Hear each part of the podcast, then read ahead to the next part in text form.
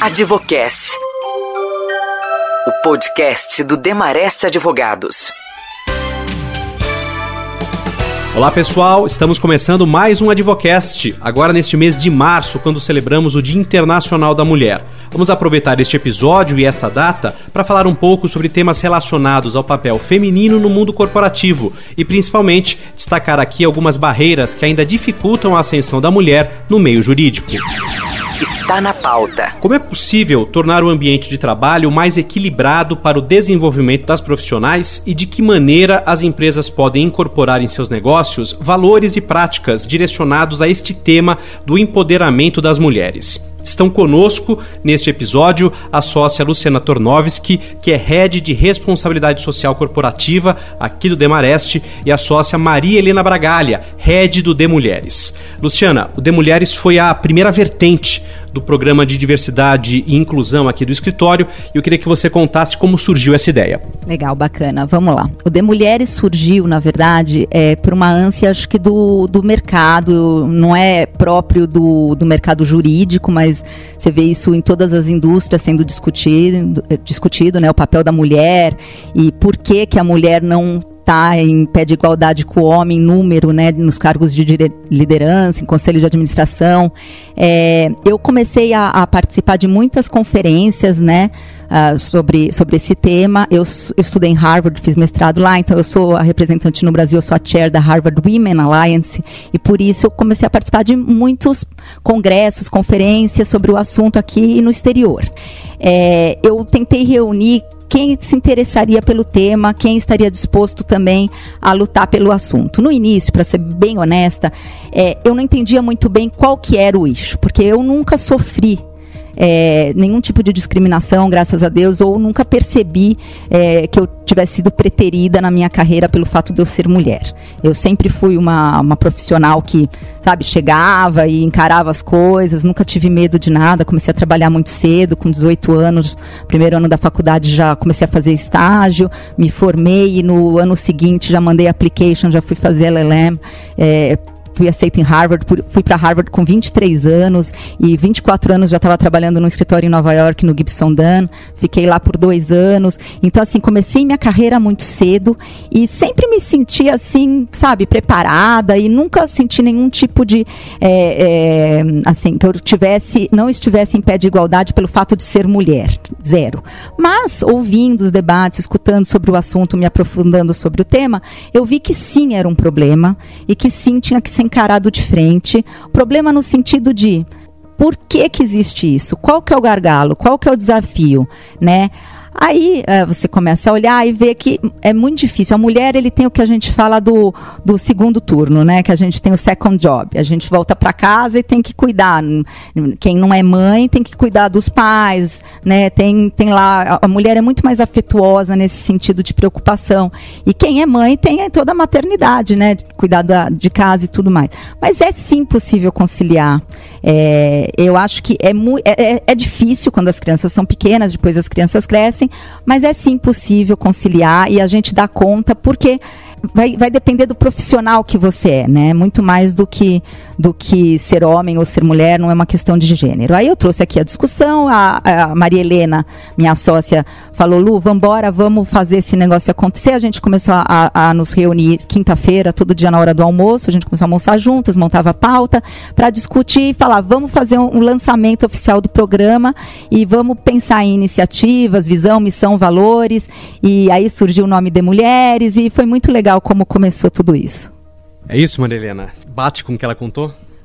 Total. E o melhor eram os nossos almoços, né? Porque a gente fazia uma pautinha, então era um almoço organizado. A gente sentava uh, e o bacana, acho que de todo o nascimento desse projeto foi a imersão no tema que eu e a Lu fizemos para entender e para colocar de pé realmente o de mulheres. Então a gente percebeu inicialmente que a gente ia precisar da ajuda do high management do escritório e nesse aspecto o conselho e a diretoria executiva deram carta verde para a gente. Então, nós pudemos frequentar é, fóruns de discussões, fazer viagens, ver o que, que, tinha de mais moderno, quais eram as discussões mais importantes e quais seriam uh, os grandes desafios uh, do programa.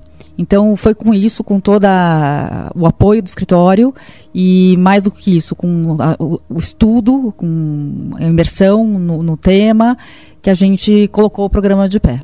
Hoje, é, esse assunto ganhou muito mais corpo, né? Todo mundo discute é, essa questão do protagonismo é, feminino. Como é que a gente consegue diferenciar efetivamente uma atuação de, de, grupos, de programas de responsabilidade social de uma coisa que não é apenas marketing? Quer dizer, não está só é, se falando sobre isso por fazer marketing, porque é preciso se discutir esse tipo de assunto.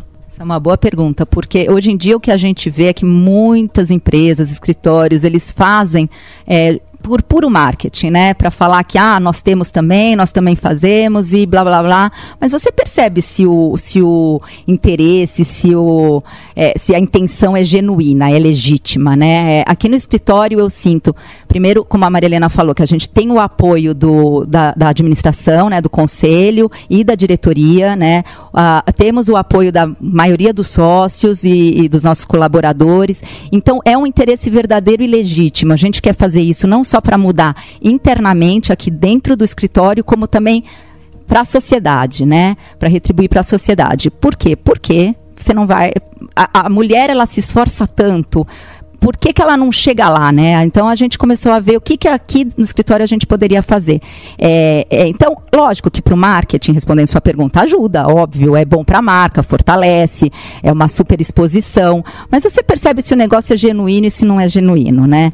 É, hoje em dia, os clientes têm demandado muito que os escritórios de advocacia é, tenham programas de diversidade. Então, cada vez mais a gente tem recebido questionários, formulários de clientes é, para a gente responder quantos sócios e sócias nós temos, é, LGBT, negros e assim vai. E é uma forma que as empresas encontraram, né, de incentivar esse comportamento e usar do poder deles para que os escritórios que os assessoram tenham diversidade. É, então, o que eu sempre costumo dizer é que só tenho upside, né, no caso da, da, da diversidade, no que a gente está falando especificamente de gêneros, da equidade de gêneros. Por quê?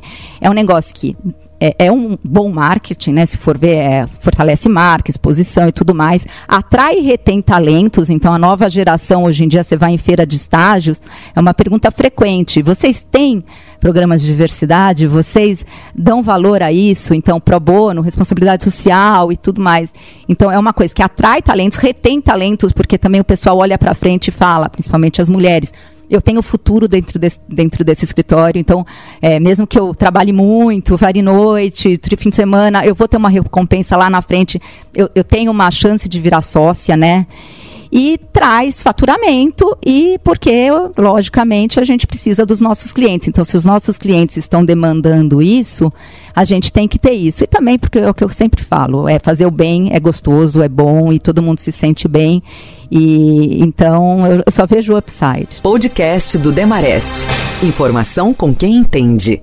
Marilena, queria que você falasse um pouquinho da experiência e do que, que vocês conseguiram né, nessas discussões semanais, é, nas primeiras é, reuniões, o que, que foi ponto de discussão é, nessa implementação do De Mulheres.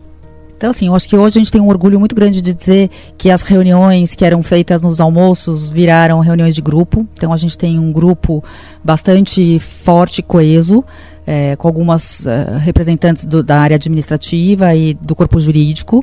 E nesses grupos a gente discutiu efetivamente a implantação do De Mulheres e a sua continuidade. E aí, pegando um pouquinho do gancho da pergunta anterior, né, como é que a gente percebe que não é só uma coisa de marketing? É justamente o fato de que é um organismo vivo, a gente está trabalhando uh, mensalmente no tema, olhando as melhores práticas e colocando para dentro do escritório, uh, fazendo ajustes. Então, a gente não para de trabalhar no assunto. Uh, aí, voltando um pouquinho na estruturação do grupo. A primeira coisa que a gente fez uh, foi fazer um diagnóstico do escritório, porque cada empresa, cada escritório tem as suas particularidades. Então a gente precisa entender quais são os gaps, quais são as oportunidades que a gente tem aqui dentro do escritório e trabalhar em cima de, desses dois pilares. Então contratamos uma empresa de consultoria que fez uh, uma conversa com todos os níveis de mulheres aqui dentro do escritório, desde o corpo administrativo e, de novo, do jurídico. Uh, eram grupos mistos E as discussões eram quais os impulsionadores e as barreiras aqui dentro. E aí a gente descobriu, também falando genericamente, que eram três grandes questões: a maternidade, né? Uh, a questão do machismo e, por fim, a percepção do ambiente externo. E só para esclarecer o que, que é esse terceiro item. Uh, o escritório, por ser um escritório grande, comparável à empresa, ele assim é visto pelos próprios integrantes. Então a gente precisaria estar no mesmo nível das grandes empresas em termos de, de programa. Então, com base nesse diagnóstico, a gente começou a criar é, ações para brecar aquilo que não estava legal e, obviamente, é, acelerar aquilo já, que já era muito positivo. Então, o que, que de plano foi feito? Né? A sala de amamentação, na verdade, a sala já existia até antes do projeto, mas a gente incrementou a sala de amamentação, a maternidade estendida, a paternidade estendida. Eh, também, junto com o time eh, administrativo, a gente fez ajustes, por exemplo, em planilhas que demonstram ah, o atendimento de metas para as mulheres que, obviamente, estão fora por conta de licença maternidade. Então, essas planilhas já são ajustadas. Quando elas são apresentadas, elas já não fazem referência e não dão os números que possivelmente aquela mulher eh, vai ter mais baixo. É, outra coisa que a gente tem feito é, são treinamentos com as mulheres do escritório, então voltada na parte de treinamento, de soft skills. É, esse é, é um trabalho contínuo. Então, na, na parte de maternidade também a gente está desenvolvendo um programa, está quase pronto, é, que justamente a mulher, quando sai de licença maternidade, ela tem muitas dúvidas, não só durante o período que ela está grávida, mas sobretudo quando ela volta para o escritório. Olha, onde eu vou sentar, os meus clientes vão estar tá aqui, então a gente vai dar esse apoio adicional para essa mulher que está nesse período de licença maternidade, né, o acolhimento para a volta dela do escritório. E em relação às sócias, a gente já obteve a aprovação do escritório para ajustar os KPIs. Não é justo que a mulher que esteja de licença maternidade eh, tenha a, a mesma obrigação de performance que quem não esteja. Então já aprovamos essa, eh, esse ajuste de KPI. Enfim, são diversas ações. Então isso voltado à maternidade. Na parte do, do machismo, né? Estamos uh, ah, cuidando e fazendo treinamento também com os homens, para os homens entenderem muito bem uh, quais são os conceitos, o que envolve a questão do viés inconsciente. Então, de novo, é um trabalho que não para e a gente quer estar tá no mesmo nível de grandes players do mercado nesses programas de diversidade. É, eu costumo dizer que, é, principalmente no, no, mercado jurídico, né, escritório de advocacia, a gente não tem, por exemplo, o, o, pay gap, né, que é o pay gender, que é aquela diferença salarial que é tanto discutido em, outros, em outras indústrias, em outros business, que é a diferença né, do salário, da remuneração do homem e da mulher. Isso existe, mas não é uma coisa super, é, não é o principal issue eu acho. Eu acho que no, no nosso escritório é, é, um escritório que é visto como um ambiente muito bom, ainda bem, né, de, de trabalho, então um ambiente muito gostoso. É, então é, a gente quer aprimorar cada vez mais esse ambiente. E a gente viu que a gente estava perdendo muitas mulheres, principalmente na fase da maternidade, quando elas saíam para ter bebê e voltavam e achavam que não iam dar conta ou sabe? Tinha aquele ponto de interrogação: vou conseguir conciliar minha vida pessoal com a minha vida profissional? Não vou ser uma boa mãe, nem uma boa advogada? Vou sentir que eu estou fazendo tudo meio pela metade? E é aquela grande dúvida que a Maria Helena falou: que a mulher precisa do suporte porque tem muita insegurança é, nessa idade, nessa fase da vida, né?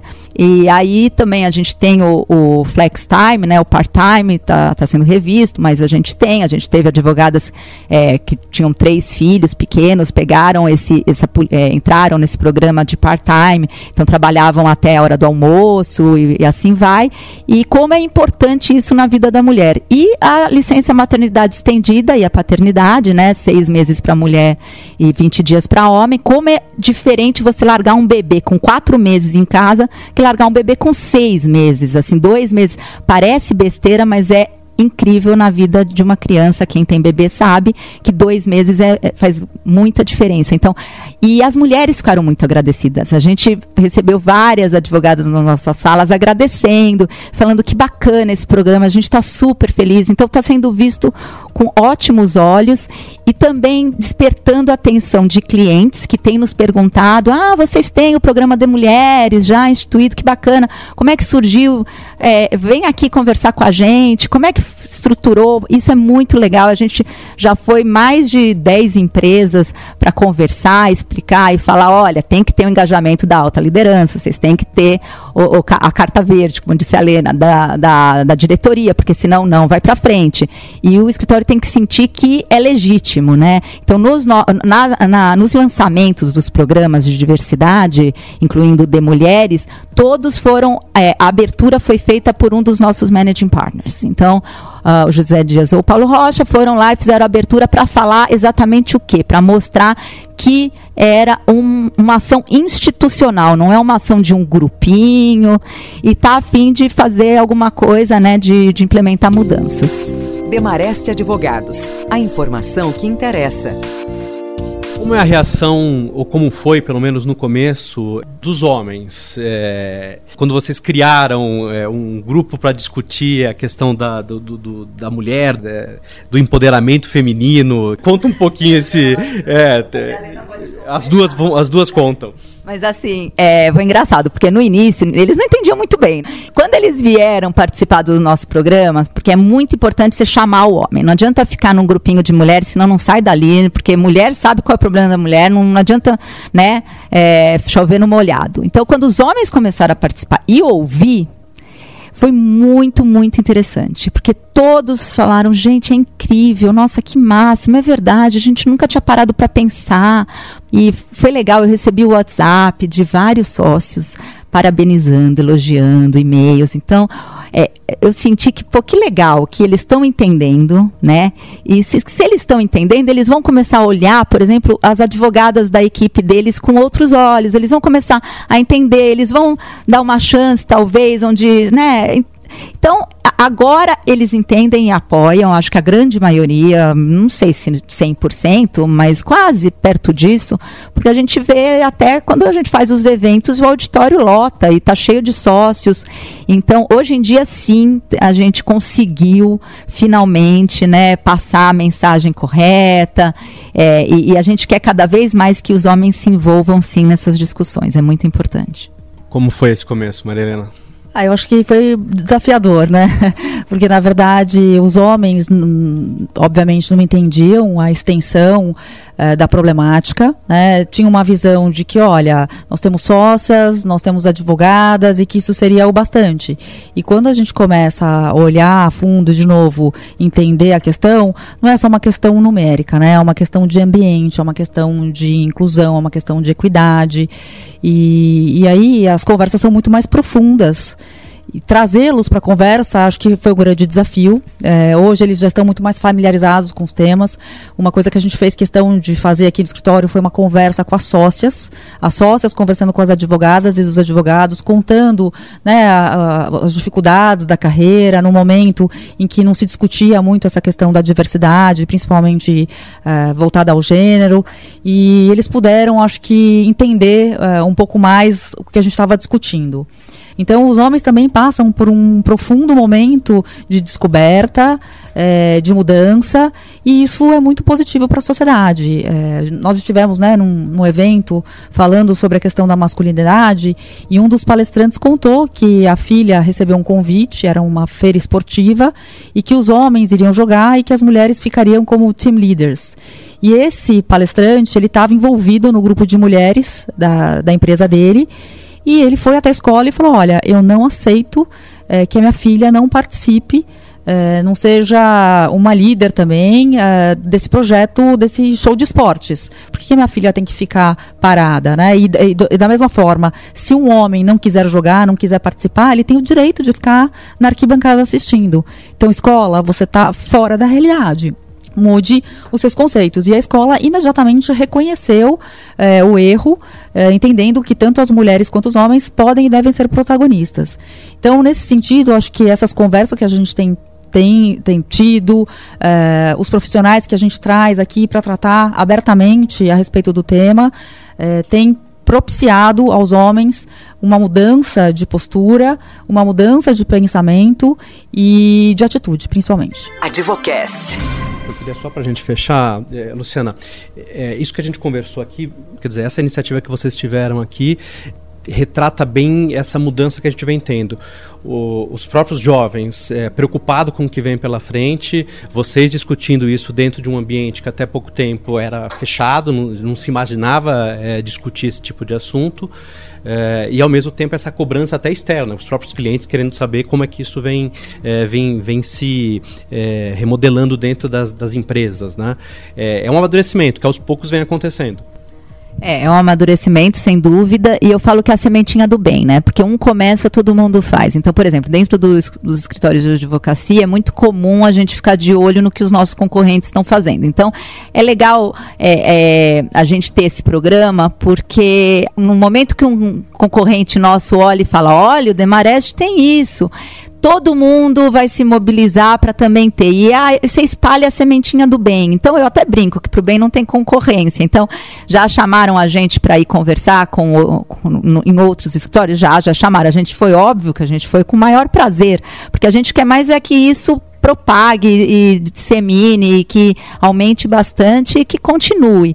Eu acho que é o futuro, Leandro. Tomara que daqui a uns anos a gente não precise mais desses programas de diversidade. Sempre brinco com isso, eu falo né, é, aqui que é, é, um, é, um, trabalho de formiguinha, vai demorar para a gente colher os frutos, para a gente ver os resultados mesmo, ver mudanças radicais sendo implementadas, mas eu acho que se, se Deus quiser, daqui uns anos a gente vai, vai olhar e falar, nossa, mas por que, que a gente tinha isso? Vai ser uma coisa natural, não vai ter problema, não vai ter discriminação, caso de LGBT, aí já indo para as outras frentes, né, que eu, que eu também sou responsável, mas no caso do De Raízes, né, que é o nosso programa racial, e aí a gente vai é, olhar e ver que a, a, coisa foi superada, no sentido que o problema foi, né, pelo menos minimizado. E o de mulheres é natural que seja o primeiro programa a ser implementado em qualquer empresa é, no sentido que porque equidade de gêneros é o que está mais assim latente. Você olha e consegue ver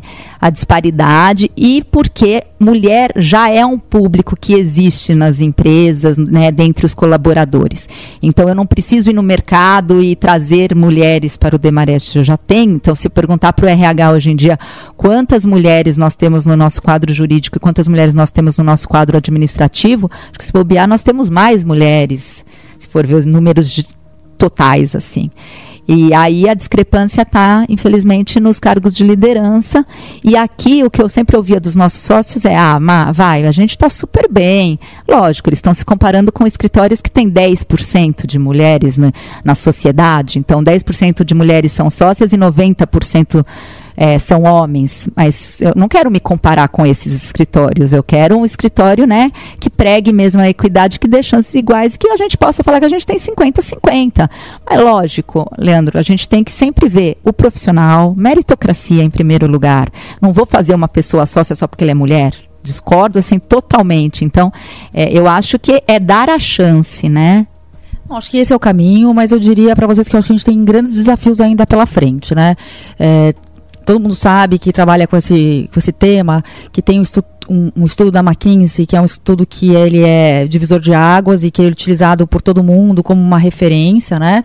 Esse estudo foi feito em 2015 mostrando a importância das mulheres em cargos de liderança, a importância das mulheres em termos é, financeiros, o quanto elas trazem de benefício para a empresa. É, e recentemente, a McKinsey, agora em 2018, final de 2018, é, lançou uma atualização desse estudo. E, curiosamente, o que a gente percebe é que não houve grandes avanços, a despeito de todos esses movimentos em vários países, em várias empresas, em vários escritórios, os números não se alteraram sobremaneira. Uh, e, sobretudo, porque ainda há grandes gargalos no momento da contratação e no momento da, da promoção. Uh, mas o que mais me chamou a atenção nesse estudo e que a gente discutiu bastante aqui internamente é que pode ser que mesmo com todos esses programas, eh, esses números não se alterem muito e que, por alguma razão, em cargos de liderança principalmente, você não consiga ter a tão desejada equidade, né? a, a, a igualdade, vamos dizer assim, os 50% e 50%. Mas a, o grande issue, a grande questão, eu acho que é, todo mundo tem que estar tá alinhado nesse propósito, é que as empresas, os escritórios, têm que dar a possibilidade. A escolha de chegar a um cargo de liderança continua sendo da mulher. E pode ser que, por diversas razões, ela opte por não. Mas é uma escolha dela. Não é a sociedade que tem que impor as barreiras para que ela não possa chegar. Então, fica aí. Uh, eu acho que esse é o grande desafio: as empresas estarem conscientes uh, de, dessa problemática, darem as ferramentas e a mulher continua sendo, então, a protagonista da própria história. Muito bem, agradeço aqui a presença, a participação da sócia Luciana Tornovski, head de responsabilidade social corporativa do Demareste, e a sócia Maria Helena Bragalha, head do De Mulheres, hoje falando um pouco sobre temas relacionados ao papel feminino no mundo corporativo. Quero lembrar que você pode ouvir outros episódios do Advocast no site do Demareste e também na plataforma Spotify. Muito obrigado por nos acompanhar e até a próxima. Podcast do Demarest. Informação com quem entende.